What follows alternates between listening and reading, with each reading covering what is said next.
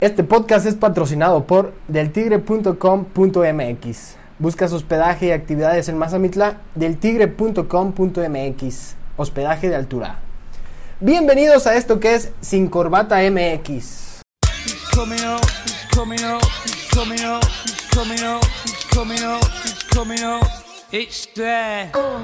Hola, ¿qué tal, raza? Bienvenidos al primer episodio de Sin Corbata MX, un podcast hecho con el único fin de entretener y pasar un buen rato agradable entre compas. Mi nombre es Jonás Sánchez, conductor de este podcast, soy del Merito Jalisco y estoy a tus órdenes para fiestas y posadas. Conmigo se encuentra Carlos Mesa. Hola, ¿qué tal, Jonás? Muy buenas noches ya. Eh, gustazo de estar aquí en este programa, un proyecto que tenías mucho tiempo de habernos invitado y por fin se cristaliza. Qué bueno, qué bueno el poder estar aquí con ustedes para hablar de muchos temas de interés y por supuesto sin censura. Y también Elías Carrillo. Hola, ¿qué tal, Jonás? Hola, Charlie. Hola a todo el auditorio. Mi nombre es Elías Carrillo y vamos a estar participando en este podcast con distintos temas, política, economía, deportes y de todo lo que tenga que ver con la actualidad.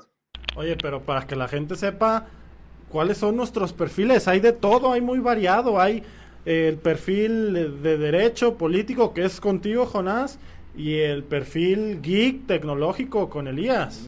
Así es, y tu perfil periodista, más que nada enfocado a deportes, de Carlos Mesa.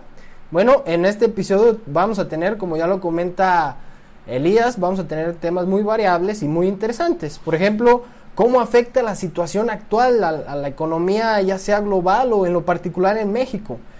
Eh, se reactiva el fútbol en la Bundesliga. Las Chivas cumplen 114 años de ser un club muy mexicano y un nuevo entrenador en Astros Jalisco. Además, a Jonah Dos Santos se le escapa una foto en su Instagram que a bárbaro, a bárbaro. Todo mexicano, otro tema muy importante, todo mexicano se pregunta si es la Kim Kardashian, una de las Kardashian, ¿no? Y por último, y no por eso menos importante, llega un nuevo integrante a la lista de las personas más odiadas por los mexicanos. Entre ellas está Donald Trump, Santana y Arturito, el de la casa de papel. Sí, llega un nuevo integrante. Tano, el hijo del gallo, el, perdón, el primo del gallo de oro. Hinche Tano traicionero. Comenzamos. Hoy estamos acá materializando las ideas y compartiendo con ustedes un buen rato. Y para esto tenemos un invitado especial. ¿Qué digo especial? Hoy nos vestimos de gala. El primer invitado se convierte en nuestro padrino del programa. Y claro, me refiero a Héctor Farina. Farina es un catedrático de la Universidad de Guadalajara, periodista y economista. Un gran amigo y, y ahora pues se convierte en nuestro padrino. Así es, Jonás, pues ¿qué, ¿qué, más podemos pedir, ¿no? Siempre el primer programa debemos de estar de manteles largos y le damos la bienvenida a Farina, que igual muchos de los que nos están escuchando ya lo conocen porque pues él, él es eh, una pieza fundamental de la carrera de periodismo en la máxima universidad aquí de, de Jalisco, de la Universidad de Guadalajara, y eh, pues seguramente lo han leído en sus columnas, por ahí participa en un par de periódicos a nivel nacional, aquí en Jalisco en uno eh, de mucha importancia a nivel local y nacional, así que pues vamos directamente con Héctor Farina. Farina, ¿cómo estás? Bienvenido a este primer programa de Sin Corbata MX. Bienvenido Farina, un fuerte aplauso. Venga. Adelante Farina. Hola Charlie, hola Jonás, hola Elías. Para mí es un, un orgullo grande que no, no solo me hayan invitado al primer programa, sino que se tomen el atrevimiento de nombrarme padrino, que para mí es algo eh, gigantesco. Y eso augura mucho éxito para Sin Corbata. Yo creo que eh, nos faltan más iniciativas como estas en las cuales hablemos más entre nosotros y sobre todo aprendamos a compartir más, que es eh, algo fundamental en estos tiempos. Así es, Farina. Y este, a ver, platícanos eh, para todos los que nos escuchan, ¿quién es Héctor Farina? Ya dimos por ahí una introducción pequeña de quién, quién es Héctor Farina, pero nos gustaría escuchar de la propia voz de, de quien nos va a contar quién es Héctor Farina. Lo primero que me delata Jonás al hablar siempre es mi tono, mi tono que es medio paraguayo, medio mexicano, pero yo creo que es un híbrido latinoamericano. Yo soy un periodista formado en el Paraguay, nació en el Paraguay, que vino a México hace 14 años y se quedó en México, específicamente en la academia. Soy un periodista especializado en economía y después me vuelvo un académico al estudiar una maestría en ciencias sociales y un doctorado en ciencias sociales y termino dando clases en la licenciatura en periodismo y en la maestría en periodismo digital en la Universidad de Guadalajara. Paraguayo, futbolero, me gusta mucho el café, me gusta mucho eh, leer, me gusta la música, sobre todo el rock argentino, y trato de tener un humor a prueba de balas. Yo creo que más o menos ese soy yo. Oye, Farina, pero platícanos eh, cómo comienza este gusto por el periodismo económico. Es un nicho del periodismo que creo yo no está tan explotado como debería estar a nivel eh, nacional e incluso internacional. Sí, yo, creo que es uno de los segmentos más importantes del periodismo, pero paradójicamente también de los eh, que tienen menos trascendencia en los medios porque no le dan la relevancia que importa. Yo creo que llegué al periodismo económico por accidente yo estudié periodismo en la Universidad Nacional de Asunción en Paraguay y cuando empecé a ejercer, comencé por la radio siendo productor de noticias, siendo redactor de noticias, empecé siendo corrector de estilo, editor en, en un periódico, hasta que hubo la posibilidad de que me contraten en un periódico grande, pero la única vacante que había era en economía. Y mi plan perverso era entrar al periódico, trabajar en economía unos meses y después mudarme a cultura o a educación. Pero poco tiempo después me di cuenta de que la economía no solo me gustaba mucho, sino que era muy importante, era muy especializada y poca gente hacía ese trabajo cuando en realidad era muy, muy necesario que se informe. Y me fui quedando y me di cuenta de que era, mi trabajo era importante, de que era especializado, de que viajaba más, eh, de que tenía que estudiar más, de que me leían más y de que era eh, muy importante para mi desarrollo profesional. Y cuando me di cuenta, ya era uno de los pocos periodistas de economía que estaban especializados en un campo y me quedé ahí. Realmente no, no fue un plan mío de ser un periodista de economía, sino que esos azares del destino y de las redacciones de un, periódico en Paraguay me llevaron a hacer lo que hasta ahora hoy sigo, sigo haciendo, que es informar de economía.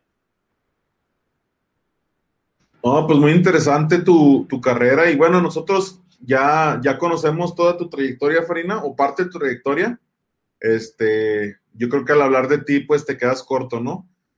Pero gracias por, explicarnos más o menos y, y poner al auditorio en contexto de quién es Héctor Farina y por qué decidimos que fuera nuestro padrino de este podcast.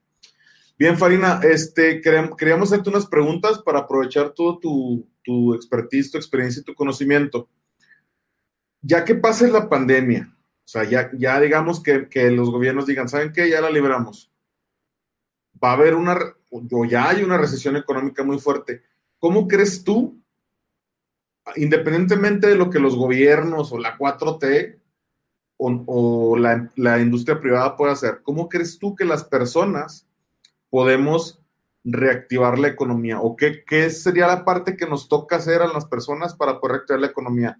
Tomando referencia que pues no hay dinero, ¿no? Mucha gente perdió su empleo, mucha gente cerró su negocio, este, a muchos incluso nada más les, redujeron su, salario a la mitad.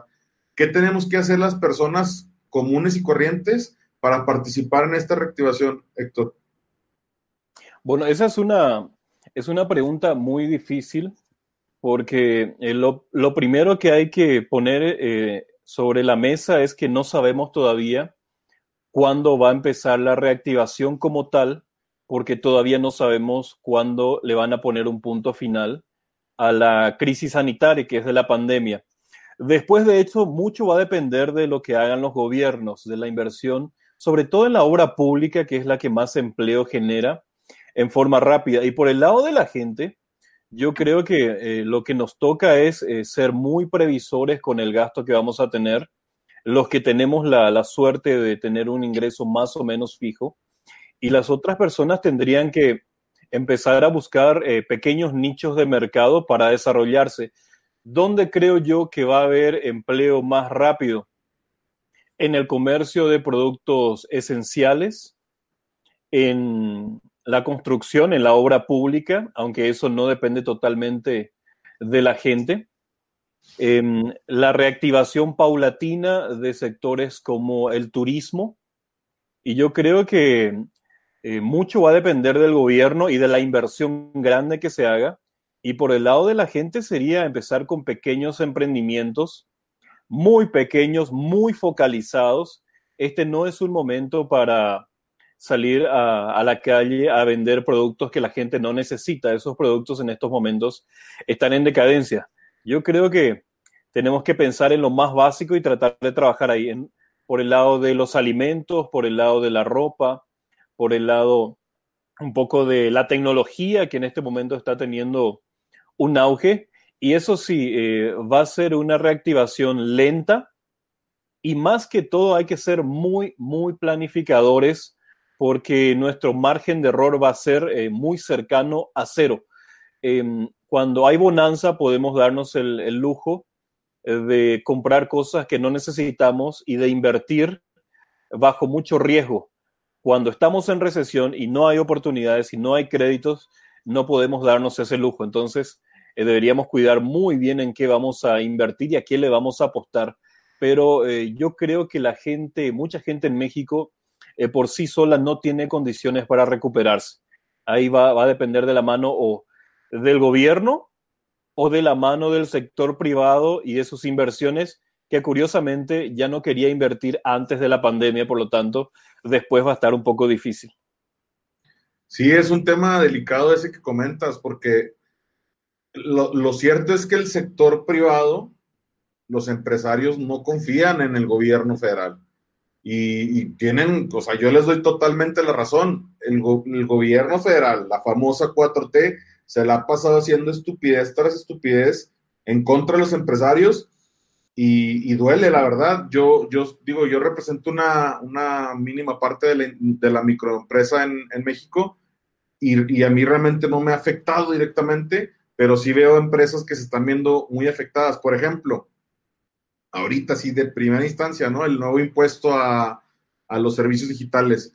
Este, me parece terrible y creo que en lugar de atraer más dinero o invitar a la inversión, yo creo que están, están haciendo que, que los empresarios se reserven su dinero y, traten de, verlo ya para la próxima administración o de plano se lleven su dinero a otro país.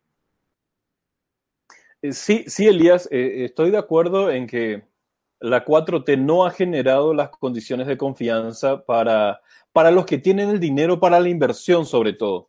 Y hay una cuestión muy curiosa. En el discurso de la 4T a favor de los pobres y de la gente, hay una aceptación de los pobres y de la gente, no así de las clases empresariales, pero los que invierten son ellos, por lo tanto tenemos una situación que pareciera no tener salida. El discurso es para los pobres, pero no está llegando la inversión que permitiría favorecer precisamente a los pobres. Se enojan los empresarios y no quieren invertir más que nada porque no sienten confianza, pero eso más que pegarle a los empresarios, le pega a los pobres, es decir, es una situación un poco complicada y, nos falta ahí un equilibrio, un equilibrio en el cual, digamos, podamos dialogar con ambas partes sin que necesariamente una de ellas termine siendo perjudicada. Y por lo tanto, sí es una situación eh, complicada. Todo 2019 fue de una caída económica, 0.1%. Eh, en realidad no importa tanto cuánto cayó la economía en 2019, sino que de crecer en promedio 2, 2.5, que era muy poco, se pasó a cero. Es decir, una economía, eh, recibimos la pandemia con una economía paralizada. Antes de la pandemia no había confianza y después de la pandemia eh, veo muy difícil que esa confianza se recupere rápido. Oye, Farina, y ya yéndonos un poco más locales aquí en Jalisco, eh, ¿cuál, cómo, has visto el desempeño del gobierno estatal para poder activar? Digo, ya, ya hemos, eh, es por todos conocidos que Jalisco es de los estados con menos casos de, de, de COVID-19, pero pues es evidente que también le pega, ¿no? Todo esto que estamos hablando eh, de los problemas económicos que hay a nivel nacional, pero eh, a nivel estatal, ¿cómo has visto el plan que ha tenido el gobierno de Enrique Alfaro? Insuficiente, insuficiente porque eh, lo único que se ha tratado es una, de hacer una medida de contención en la cual se le dan ciertos créditos o ciertos apoyos hacia ciertos sectores.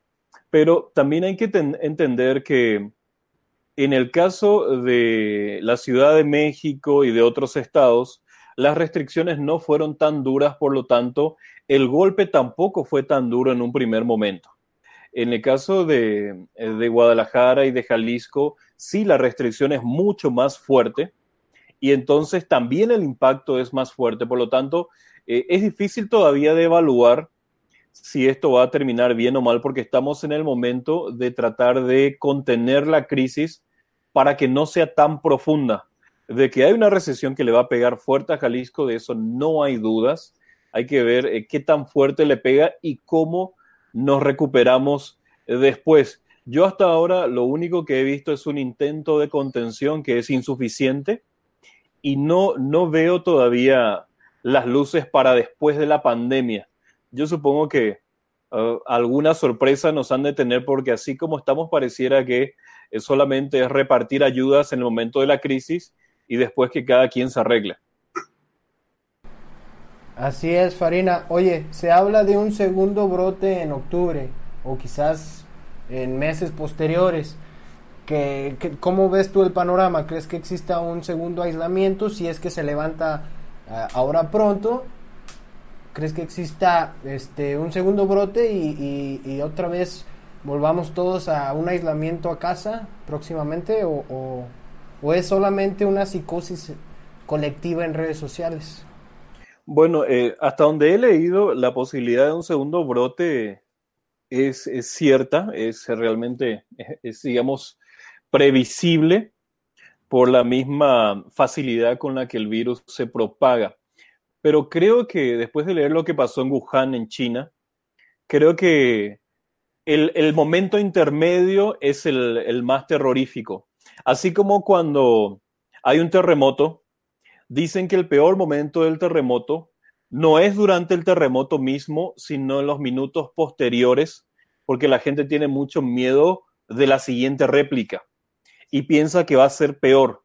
Yo creo que en el caso de, del COVID-19, también esa angustia que está viviendo Wuhan de saber que levantan la cuarentena, pero tienen mucho miedo de que vuelva a haber un segundo brote y entonces la gente no sale a la calle, no se arriesga, no recupera su actividad comercial normal, no quiere invertir, no quiere apostarle a nada, se guarda su dinero esperando un segundo golpe. Yo creo que ese momento es el más angustiante. Y si llega el segundo golpe, yo creo que con economías como tenemos ahora, tan afectadas, seguramente ya las decisiones no van a ser tan radicales como ahora. Creo que van a tratar de apostarle más a, modelos como el de Suecia, donde no, no pararon y siguieron operando.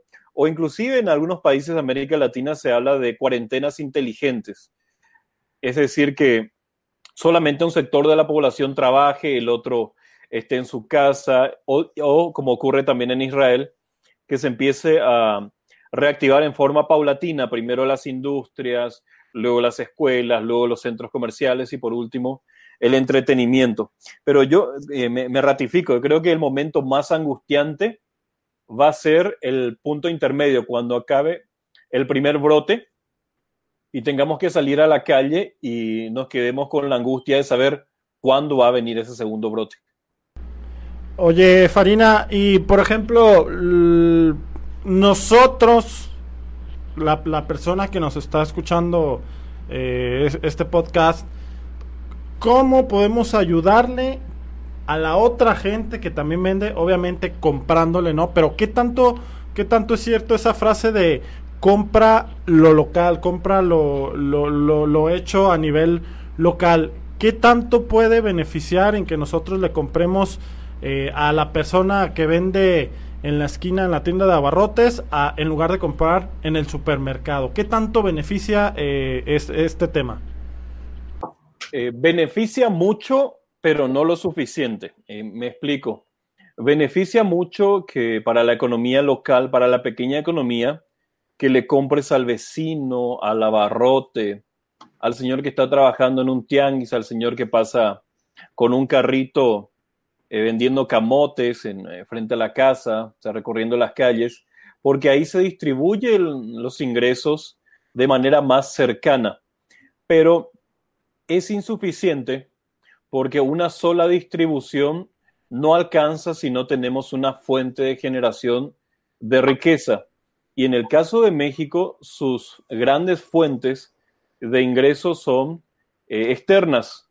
Las exportaciones, que en un 80% van a Estados Unidos, el turismo, que mayormente viene de Estados Unidos y que es el que más eh, ingresos distribuye, el petróleo, que también mayormente se vende a Estados Unidos, y las remesas, que no son el fruto de la economía mexicana, sino son fruto de la economía estadounidense, pero llegan a México desde fuera y ahora que tenemos parados esos cuatro principales ingresos, entonces sí, eh, vamos a ayudar mucho a la tienda de la esquina comprando aquí, pero vamos a distribuir menos, es decir, lo poco que tenemos lo vamos a distribuir de manera local, de manera que eso ayuda mucho a que el impacto no sea tan fuerte pero no resuelve el problema porque al no tener ingresos, vamos a gastar menos, vamos a comprar menos, vamos a consumir menos y por lo tanto el vendedor también va a vender menos y el que produce va a tener que producir menos porque no va a haber un mercado.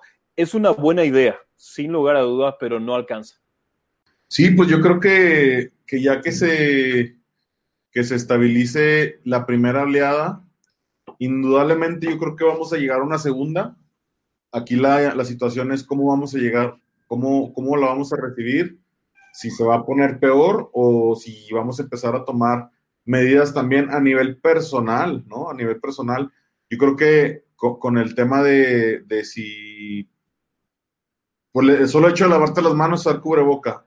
Muchos dicen que no ayuda, otros dicen que sí.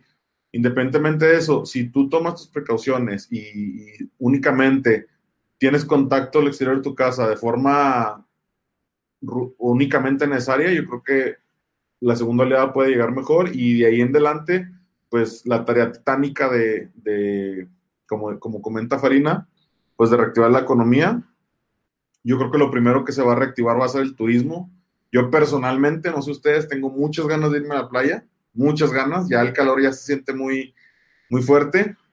Todos, todos. Y allá en la playa con un coquito, una cervecita. Sí, más que pega el encierro. Yo estoy en mi casa y, de repente digo, ¿qué, estoy haciendo aquí? O sea, me, quiero salir a correr, me quiero salir a andar en bici, cualquier cosa, cualquier otra actividad. Pero bueno, este, pues muchas gracias por tu opinión, Farina. También te queremos invitar a nuestra siguiente sección. Es una sección que también conoces muy bien y, sin tomarme el atrevimiento de llamarte experto, creo que conoces más que nosotros, sobre todo en el tema, de, en el tema histórico, ¿no? Nuestro primer tema es la reactivación del fútbol, lo que muchos y yo creo que todos los fanáticos del deporte esperamos. Se reactiva la Bundesliga. A ver, espérame, aquí vamos a hacer una pausa porque vamos aquí a ver somos fanáticos de qué equipo. Charlie Mesa, ¿de qué equipo eres? ¿A qué equipo le vas? Acá, primero, a nivel, no sé, internacional. Mira, yo Barcelona, a, nivel, a nivel local le voy a los Leones Negros. Ok. A nivel nacional le voy al Cruz Azul. Y a nivel internacional le voy al Real Madrid. Así que cuidado, puros equipos que son líderes y contienden por el título en sus respectivas ligas. Menos campeones, digamos, pues, Menos subcampeones porque a él ya le borraron el ascenso. Los negros ya no cuenta, Charlie. Estás, creo que te estás saliendo de la, de la, de la línea. O sea, el equipo, los equipos locales son la Club Deportivo Guadalajara y Atlas. Oye, que por cierto cumple 114 años, más adelante vamos a hablar de eso. 114 años de Chivas. Tú ya ni te pregunto a qué equipo le vas. No, no, pues es que, pues es que, o sea, Al tienes, la opción de, de irle a un equipo que no ha, no ha sido campeón más que una vez en su historia. Me parece que es el tercer equipo más viejo de la liga. Charlie, desmiénteme. Cruz Azul. Con una- el tercer equipo más viejo de la liga, de Jalisco, pero de la liga. Cruz Azul, no, es joven, es de los jovencitos. Y- Es más viejo Pachuca, Chivas, América, son más viejos. El Atlante, hay muchísimos más. Entonces Atlas tiene desde el 51 sin ser campeón y tienes a las Chivas que fueron campeones hace tres años. Entonces, pues indudablemente Chivas, le voy a las Chivas en el, en el, en el ámbito local, este, que es el nacional para mí. Aunque Charlie diga que el local aquí, pues también va a mencionar al Deportivo Oro, a los Vaqueros de Tepatitlán y a los, a los murciélagos A de, de Chapala. Pero no, en el ámbito de Chivas y a nivel internacional, yo soy fanático de Chelsea. ¿Tú, Farina? Yo, a nivel, a nivel local, yo sigo un equipo que se llama Atlético Record. Ese, ese es mi, mi, mi super equipo. Mi equipo, mi equipo de corazón es el querido Club Olimpia de Paraguay, el decano del fútbol paraguayo, el que ganó 40 campeonatos locales, tres Copas Libertadores y una Intercontinental. El Rey de Copas. El rey de copas, absolutamente. En México soy un tramposo porque no tengo un equipo fijo, pero tengo cierta simpatía por el Toluca, obviamente por el Pepe Cardoso. También, eh, Por el Pepe Cardoso y como por 100 jugadores paraguayos que han estado en Toluca, ¿eh? ah, sí, sí, Da no, Silva. Toluca trae mucho paraguayo, sobre todo defensas, ¿verdad? Pues, importador de jugadores. Sí, y también tengo un poco de simpatía por, por la máquina, por la historia de Eladio Vera. Y a nivel internacional no, no tengo un fanatismo, me gusta mucho el Real, eso sí, el Real Madrid, pero digamos que, y- pero por una cuestión también paraguaya. El, el Barcelona, que es su equipo contrario, tiene colores eh, rojo y azul, igual que Cerro Porteño de Paraguay, entonces yo los veo y digo, son los, es el enemigo, son contrarios. Por eso simpatizo con el Real. Oye, na- nada más para aclarar, porque yo dije récord y Farina récord, tenemos un equipo de fútbol universitario donde jugamos todos, incluidos Farina, y por eso decimos récord, es nuestro equipo. De hecho, ahí fue donde nos, nos conocimos, en, en el, donde forjamos lazos de amistad muy, muy, muy estrechos y pues nada. ¿Tú a quién le vas, pájaro? Yo soy, a nivel local, soy del Atlas, también le voy al récord, a muy, muy local. Y a nivel internacional, pues le voy al, Barcelona. El Barcelona, ahora sí que aquí estamos como muchos antagonistas, pero es lo que genera la polémica, genera la plática. Pues bueno, que se dé. Y, y que precisamente retomando el tema de la Bundesliga, hablábamos al principio de este programa de economía y tiene mucho que ver la reanudación de las ligas con la economía. No hay liga que soporte tres meses totalmente detenida, por eso se reactiva esta Bundesliga a partir de la próxima semana. Ya va a poder ver la gente, se va, se va a levantar en la mañana y ya va a haber fútbol en vivo. Entonces, se reactiva la Bundesliga obviamente con un, eh, un plan eh, de, salud muy fuerte, ¿no? A los jugadores se les han estado haciendo pruebas eh, de COVID-19. De 1200 pruebas, solamente dos han salido positivos. Entonces, por eso el gobierno alemán ya les dio eh, la luz verde para poder jugar. ¿Qué tan buena o mala es esta decisión? ¿Para ustedes es bueno por el, por el tema de que ya eh, la gente en el mundo pues está enfadada de estar encerrada o puede ser peligroso hasta por los jugadores? Yo creo que primero que, que antes de hablar de, de se reactiva, mucha gente se ha de estar preguntando, oye Mesa, pero ¿cómo que se reactiva la Bundesliga? Más bien preguntar, ¿se reactiva pero esa puerta cerrada? Nada más es transmisión en, en televisión, porque comentaba Farina que el entretenimiento es alguno de los sectores, de los últimos sectores que se debería reactivar, pero digo, vamos a poner en contexto cómo se reactiva la, la Bundesliga y ya de ahí partimos a ver si hacemos un criterio de opinión. Por supuesto que tiene que ser a puerta cerrada. O sea, sería un descaro hacerlo a puerta abierta eh, justo cuando Alemania está aplana- aplanando los contagios.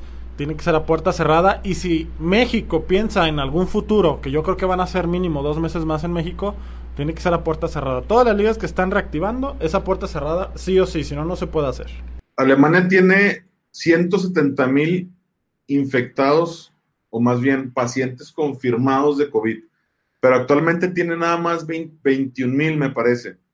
Entonces, así tuviera uno nada más, no pueden llenar los estadios. No puede haber gente en los estadios. La gente no puede regresar a los estadios, la gente no puede regresar a los conciertos hasta que se encuentre una vacuna circulando. Es así de fácil. Cualquier otra situación va a haber un brote, a menos que logremos la inmunidad, la inmunidad de rebaño que le llaman, ¿no?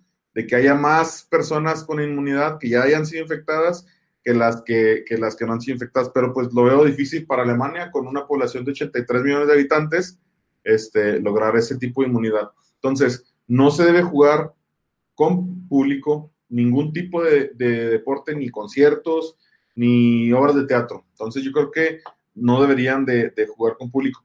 Pero por ahí hay alguna iniciativa. Yo sigo una liga de béisbol de Taiwán, este, y ellos le cobran a la gente porque pongan un dibujo de ellos en el estadio les cobran, creo que lo equivalente a 10 dólares y, tú sales en la transmisión de tele, sales ahí en como un maniquí, te ponen como un maniquí, pero es, impreso en 2D y sale tu cara ahí. Entonces, pues una iniciativa de la Liga de, de Béisbol de Taiwán y más o menos yo veo que la gente está, está tratando de participar porque sí se ve ahí este movimiento en las gradas, pero de ahí en más, este, yo creo que sería jugar a puerta cerrada todos los partidos. Oye, regreso a la Bundesliga, pero ¿qué, otras ligas están pendientes de regresar, Charlie? Mira, por ejemplo, eh, ¿por qué hablamos de la Bundesliga si ya había otras ligas que ya se habían, eh, que ya se habían reactivado, otras que nunca se pararon, como la Liga de Nicaragua jamás se paró? Obviamente porque la Bundesliga es una de las cinco más importantes a nivel mundial.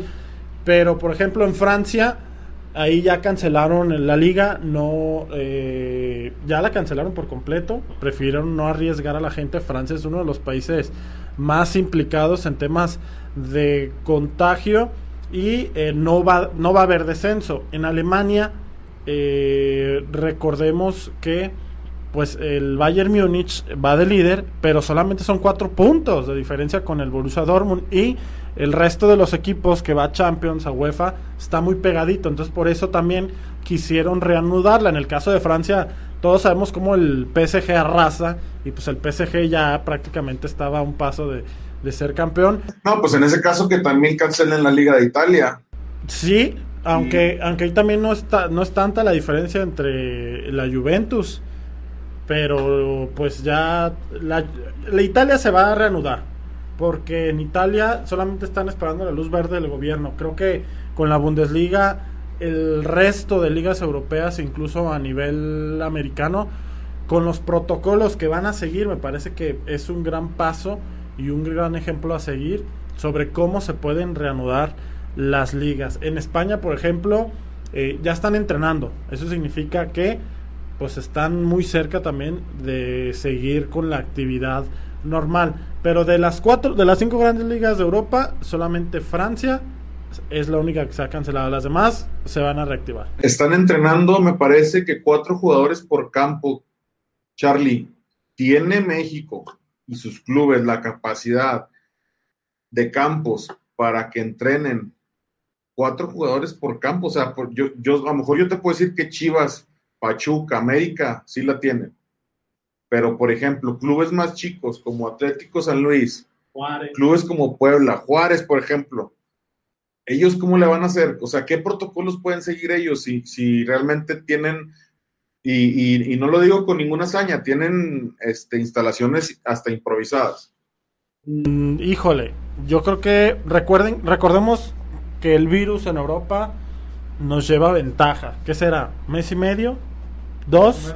Entonces, eh, creo que debemos de tomar como ese termómetro en qué momento está la Liga MX. A la Liga MX, insisto, todavía le falta mes y medio o dos para poder pensar en que se reactive. Para la gente que crea que de aquí a dos semanas, igual como en la Bundesliga se va a jugar, no, no, no, van a ser dos meses si nos va bien. Recordemos también que tiene mucho que ver el tema de los contagios. Por ejemplo, la Ciudad de México, pues es el lugar donde hay más. Entonces, eh, olvídense de que en el Estadio Azteca se juegue fútbol, olvídense en que en Ciudad Universitaria eh, vaya a haber fútbol. En esos estados donde hay más casos, no se va a poder jugar fútbol aunque esté a puerta cerrada, simplemente por precaución. Entonces, eh, creo que no se va a hacer lo mismo en México, al menos en un mes, mes y medio. Ya en Latinoamérica, que ahorita Farina nos va a platicar, eh, porque es un gran seguidor del fútbol sudamericano, pues me parece que también las condiciones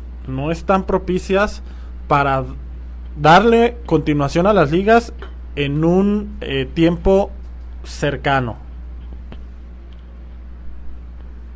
No sé qué piensas tú, Farina. Sí, eh, de, acuerdo, de acuerdo con eso, Charlie. Sudamérica no tiene la más mínima condición de eh, ni siquiera de pensar en este momento cuándo se va a reactivar el fútbol. Brasil en este momento apunta a ser el principal foco de infección de COVID-19 del mundo. O sea, el crecimiento de los casos en Brasil es impresionante. Todas las fronteras están cerradas. Argentina está eh, totalmente cerrada en situación crítica. Ecuador también, Colombia también, Perú también, Paraguay también, Uruguay. Entonces, no, eh, no hay forma alguna de ni siquiera de pensar en cuántos meses se va a reactivar. Incluso te diría más, eh, este año corre, corre peligro en cuanto a, a la conclusión de los, de los campeonatos eh, locales en Sudamérica porque todavía no se, no se ve la fecha del fin de la pandemia, ni mucho menos de posibles reactivaciones. Sería la decisión más, más inteligente, ¿no? Cancelar las ligas, este, por lo menos, por lo menos lo que resta del año. Yo, a mi, en mi opinión, en Latinoamérica e incluso en Estados Unidos, no es posible que Estados Unidos tenga este, casi un millón de infectados confirmados, más, más diagnosticados, un millón doscientos diagnosticados, pero confirmados actualmente tienen casi un millón. Y, los planes de arrancar la MLS para dentro de casi un mes, 16 de 13 de junio me parece, este, ellos no han quitado el dedo renglón, ellos, ellos tienen su liga todavía pronosticada para, para esa fecha, entonces yo creo que ni Estados Unidos debería arrancar y Latinoamérica pues tampoco. Chivas, 114 años de ser un club de 100% mexicano, ¿no? O, en sus filas alguna vez hubo algún algún este jugador. Oye, hablando en un lenguaje futbolístico, gran cambio de juego, ¿eh? Con ese tema, pero sí, eh, esta semana se cumplen 114 años de las Chivas, el Club Deportivo Guadalajara, un equipo, el único equipo en el mundo que tiene, eh, pues es primer lugar en seguidores en dos países. Entonces, estamos hablando de un equipo muy popular, evidentemente, donde, pues sí es el más mexicano, pero hay que echarle una eh, escarbada a la historia para recordar que, pues, eh, los primeros fundadores de este equipo, pues fueron franceses, luego por ahí tuvieron jugadores belgas, españoles, eh, creo que ingleses y ya después ahora sí mexicanos, pero pues por supuesto eh, sus raíces son extranjeras, ya después se fue haciendo muy popular y vive un cumpleaños eh, totalmente distinto a lo, normal, ¿no? Además de que está posada la Liga MX, pues está en una está en una reestructuración a nivel deportiva y directiva con la llegada de Peláez, con jugadores nuevos, con las Chivalácticas, eh, es un cumpleaños diferente para un equipo al que se le exige a veces mucho y a veces creo poco. No, Charlie, te regresaste a la época amateur de Chivas. Casi me dices que porque los españoles nos conquistaron, también jugaron españoles en Chivas. Sí, obviamente, este, la liga la fundaron extranjeros, o sea, el fútbol, las primeras ligas de fútbol en México las fundaron extranjeros. Eso, Chivas es, tiene los colores de la bandera de Francia, no vamos tan lejos, pero es el equipo con más tradición, con más tradición, el segundo equipo con más títulos en las vitrinas y el equipo más popular de México y Estados Unidos. Y no es decir poco, ¿eh? Estados Unidos y México no son pocas personas, no son pocos este, seguidores. Entonces, 114 años, se dice fácil, son 114 años donde ha habido muchos cambios, tanto en la liga como en el equipo, pero afortunadamente se ha mantenido al margen de su historia, de su tradición, a pesar de que hemos tenido muchos altibajos eh, nosotros como aficionados y el equipo. Y, y, lo último es que, y es algo que yo siempre peleo, a Chivas no se le exige nunca nada. A Chivas se le solapa, a Chivas se le, se le alcahuetea todo, todo lo que haga. Si porque van mal, porque son puros mexicanos. Si porque van bien, ya hicieron el torneo. Entonces, Chivas ha tenido torneos terribles, pero le gana el América y ya cumplió con su objetivo.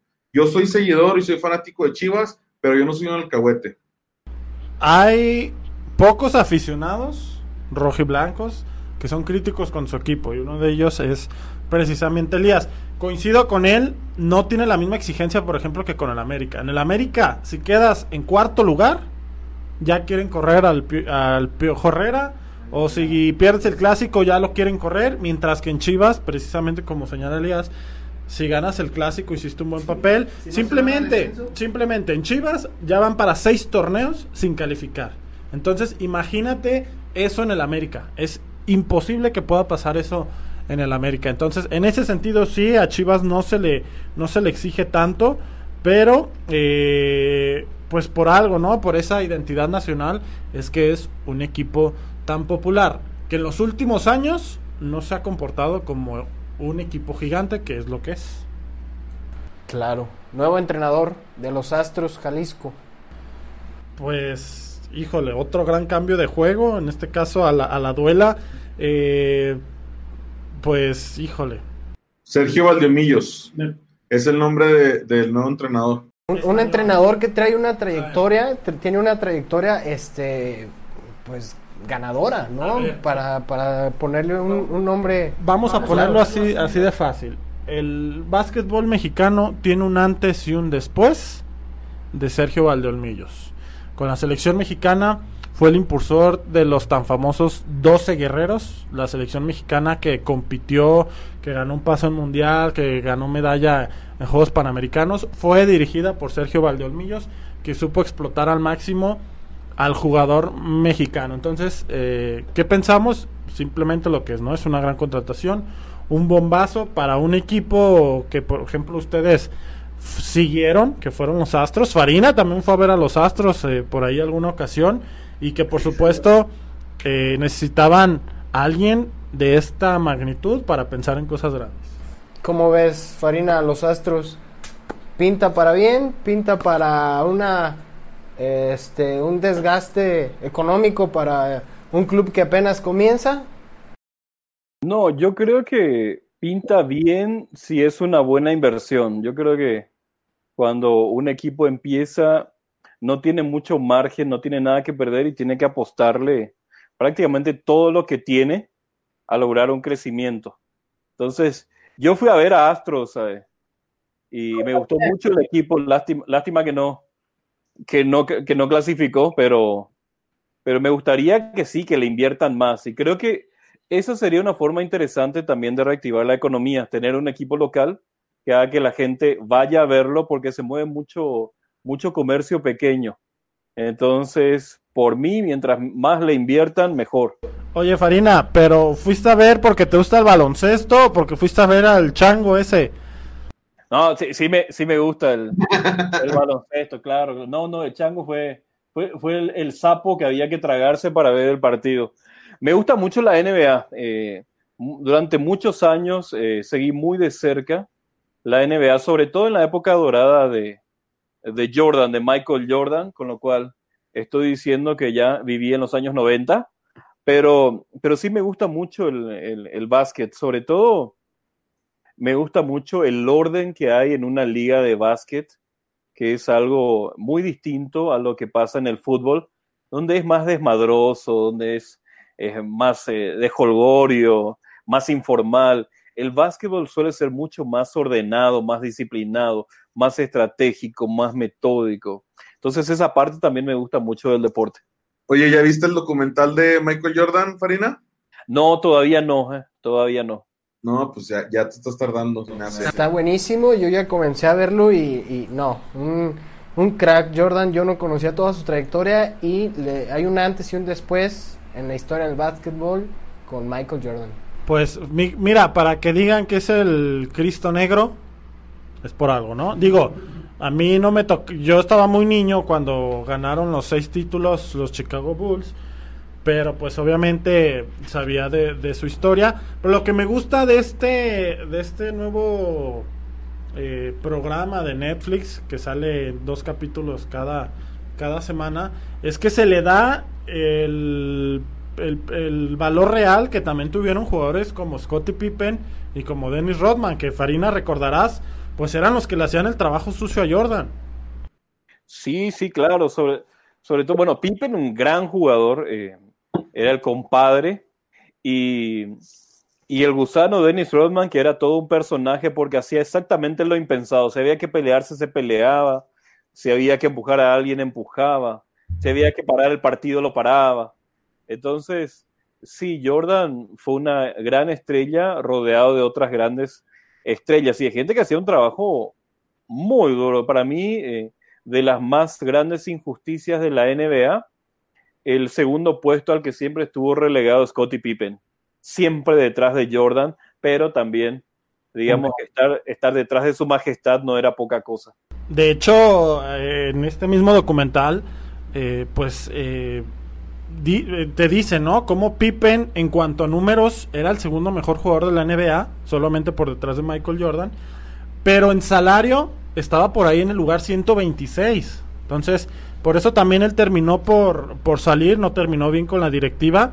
Y de Dennis Rodman, pues si alguien, si, si Michael Jordan tuvo pesadillas, yo creo que tres, cuatro jugadores por ahí Jordan eh, le sufría bastante. Uno de ellos fue Dennis Rodman, que con los Pistons de, de Detroit perdió varias finales. Y Dennis Rodman precisamente jugaba con los Pistons de Detroit. Bien, pues yo creo que le va a ir muy bien a, Astros esta temporada, si, si, se logra jugar. Este, la directiva, pues ya nos ha demostrado de lo que es capaz con los Charros de Jalisco, que comparten ahí personajes en la directiva. Este, entonces yo creo que es una buena decisión y para, la, para el auditorio que está aquí en Guadalajara, pues vayan, apoyan al equipo si les gusta el básquetbol y si no les gusta el básquetbol, también vayan la experiencia está muy padre en el estadio, se vive muy buen ambiente. sobre todo el chango, ¿no? El chango es, un ambiente muy, muy bueno. Si has ido a, los partidos de charros, el mismo gorila que ves ahí también está en el estadio de Astros, pero no sé si sea el mismo, el mismo cuate o no. Sí, incluso, ojo, ¿eh? Hay, hay, veces que se juntan los partidos de base y de básquet, que Charros juega a las 5 y el básquet es a las 9 y el chango va y hace su desorden ahí en, el estadio de béisbol y después regresa al de básquet. Ya imagino cómo termina. Yo creo, yo creo que en el básquet es todavía más manchado. Como tiene más acceso al público, sí es más manchado el, gorila. Aunque Farina diga que no fue al básquet por el gorila, pues, es una de las principales atracciones. Continuando con los deportes, Charlie, Jonás y, Farina, ¿ya vieron la nueva rutina de Jonathan Dos Santos? Por ahí estuvo subiendo fotos al Instagram y, subió una foto con su nueva preparadora física que por ahí se, anda presumiendo que podría ser Kylie Jenner. Bueno, no sé, no, no, no, no sé si es su preparadora, pero lo que sí parece es una es una vampira, porque vaya que se le pegó al cuello tal cual vampira de Drácula, porque... Oye, eh, que no es el primer escándalo de los hermanos dos Santos, ¿no? Pero, pues sí, ayer estaba muy tranquilita en las redes sociales cuando a Jonathan se le filtra esta foto. Seguramente tenían, pues, eh, mucho calor, pero... Digo, cada quien es libre, ¿no? De hacer lo que quiera en la cuarentena, pero pues sí sí, digamos que vino a ponerle mucho ruido a las redes sociales ayer a la medianoche. ¿Es o no es la Kardashian? Una de las Kardashian. No sé. Yo no creo que sea. Mira, vamos, vamos poniéndonos, o sea, bien. A lo mejor es tan famosa como, como Jonathan dos Santos para nosotros, pero ya viéndolo en niveles tanto sociales como económicos, o sea, esa chava está al nivel de la clase política, o sea, son los futbolistas. Se quiso dar un baño de pueblo la Kardashian. Y son los futbolistas, son los futbolistas, o sea, a nivel, a nivel social son los futbolistas y luego son los músicos, es, es decir, entiéndase, raperos, cualquier cosa. Luego está la clase política y luego están ellos los millonarios. Esa chava está en el tres o cuatro niveles arriba de Jonathan Santos. Lo veo muy complicado. O sea, este tendría que, tendría que haber tenido un muy buen conecte. Yo creo que es otra, otra persona que se parece. Y, yo creo que sí queda completamente descartada Kylie Jenner. No, pues sí vino, vino a, reventar totalmente las redes sociales. Si no lo hace a nivel deportivo, pues está ahí el tema extra deportivo. Y otro tema, Jonás, que también está reventando las redes sociales, ¿cuál es? Es, es lo que les comento, es, una persona que viene, que, que llega para quedarse en la lista de las personas más odiadas por los mexicanos. No me refiero a Donald Trump, no me refiero a Arturito, el de la casa de papel, me refiero a Tano, el primo del gallo de oro. ¿Traición o solamente publicidad para la supuesta serie que se viene en Netflix del Gallo de Oro. Para contextualizar a la gente que no sabe quién es el Tano Elizalde, es el primo de Valentín, fue uno de sus representantes cuando Valentín Elizalde estaba vivo y obviamente pues estuvo implicado en estuvo en el día en que mataron a, Valentín Elizalde, ¿no? 14 años después se reabre. ¿Por qué se reabre este tema? Pues porque la ex mujer del Tano salió a dar unas declaraciones donde menciona pues que él fue uno de los artífices, ¿no? Que, que incluso se escondió en la camioneta, pero ya el Tano Elizalde dio su versión, dice que pues no, que él también, él también recibió balazos, que era imposible esconderse o haber planificado eso y pues seguramente va a tomar acciones legales, ¿no? Pero eso te indica pues eh, el nivel de figura que es Valentín Elizalde pues 14 años después de su muerte, ¿no? Creo que nadie se imaginaba que este cantante que no tiene la mejor voz pues sería lo que es hoy, ¿no? Incluso muchos lo catalogan leyenda. Claro que es una leyenda, 2006, noviembre, este, en, la, en lo más alto de su carrera. Yo lo viví muy de cerca porque yo en aquel entonces escuchaba mucho Valentín Elizalde y, fue un, o sea, así lo digo como es, fue un, una noticia tan grande como la muerte de Selena, ¿no? También otro, otra de las tragedias de la música eh, México-estadounidense. Y claro que es una leyenda Valentín Elizalde. De hecho, es el único mexicano que pertenece al Club de los 27. Para los que no saben este, qué es el Club de los 27, son personajes este, famosos que han fallecido a los 27 años de, edad. Por ahí podemos encontrar a, a Kurt Cobain, Amy Winehouse, este, y bueno, la lista es, un, un, poquito larga, pero Valentín Elizalde tiene el, el, infortunio de pertenecer a, esta lista. Y de lo de que si es verdad o no, yo creo que es totalmente mercadotecnia para, para la serie que le están haciendo.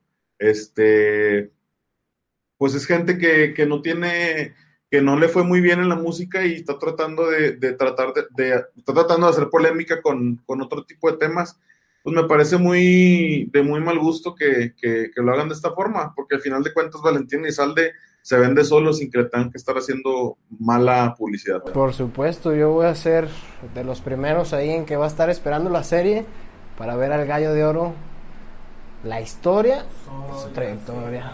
no sé, las redes sociales son muy, muy severas en estos temas, se comen Parecen pirañas, se comen a lo que cae, lo dejan en los Farina, nosotros sabemos que escuchas pura música clásica, Mozart, Beethoven, pero ¿alguna vez has escuchado a Valentina Elizalde?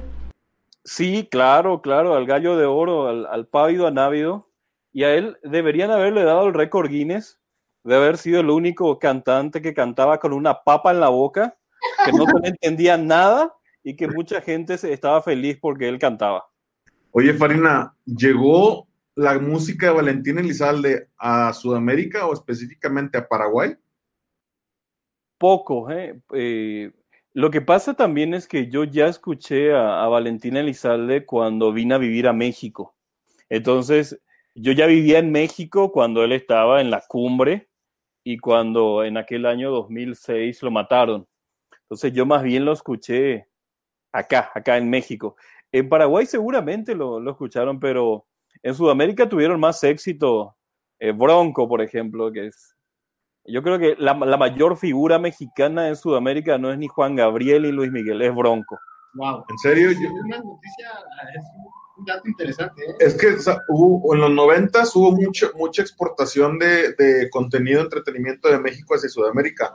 Sudamérica producía muy poco, o sea, digo, con la honrosa excepción de Argentina, ¿no? Su, su rock de los, de los 80s y 90s, el rock urbano y el, y el alternativo, este, me parece que ha sido lo mejor pero México, este, pues digamos, el Chavo del Ocho, ¿no? Las novelas, Bronco, Juan Gabriel, José José, Luis Miguel, o sea, son figuras que hasta la fecha siguen este, teniendo repercusión en la cultura latinoamericana y que de alguna forma han, han este, afectado a, a cómo perciben la música mexicana desde Sudamérica. Sí, y te digo más, otro dato cultural, Elías, tanto es así que en Paraguay no es Navidad si no suena Navidad sin ti del Buki. O sea, yo, desde que salió esa canción, todos los años se escucha como si fuera un himno navideño. O sea, el Buki es inmortal en Paraguay, igual que Bronco, igual que Juan Gabriel un poco menos y Luis Miguel un poco menos, pero, pero sí, inclusive otro dato curioso, hay un grupo que se hizo muy famoso allá, eh, se llama Lalo y los Descalzos mexicanísimos, pero en México nadie los conoce y allá son los mexicanos. El halo más famoso es la de Don Lalo Mora. Farina, pues muchísimas gracias por haber estado con nosotros hoy. Eh, ojalá tengamos eh, la posibilidad de más adelante tenerte como invitado otra vez, porque vamos a tener invitados de todo tipo, economistas, políticos, eh, deportistas eh, abogados, de todo vamos a tener para tocar todos los temas más relevantes. Muchísimas gracias, Farina. Farina, este, antes, eh, tus redes sociales para que las personas, el auditorio te sigan, te busquen, eh, estén al pendiente de tu columna en Milenio. Eh, gracias, Jonas. Estoy, sobre todo, escribo más en Twitter, estoy como arroba hfarina ojeda. También me pueden encontrar en Facebook como Héctor Claudio Farina, pero pero casi toda mi artillería pesada va a Twitter. Y gracias a, los tres, a Elías, a Charlie y a Jonás por la invitación. Y estoy listo y a las órdenes para, para seguir aquí en, en plena polémica. Dale, Farina, pues esperamos tenerte pronto. Este, muchas gracias a todo el auditorio. Esto fue Sin, Corbata MX. Este, muchas gracias por por, estar, acá, por, estar, al pendiente, por compartir, por darle like, por seguirnos en Instagram. Por, todo su apoyo, muchísimas gracias. Le dejamos nuestras redes sociales de Carlos Mesa. Arroba Charlie Mesa en Twitter. Arroba Elías con X en Twitter y arroba Jonás-Sánchez en Instagram. Yo casi no utilizo Twitter, pero ya, se los prometo que próximamente. Y que nos busquen en Facebook y en Spotify. En Facebook está un grupo llamado Sin Corbata MX. Este, ahí mandan solicitud, yo me encargo de este aceptarlos para que para que estén ahí al pendiente de todo el contenido y la página próximamente la vamos a estar abriendo por ahí. Hasta luego, muchas gracias, bye.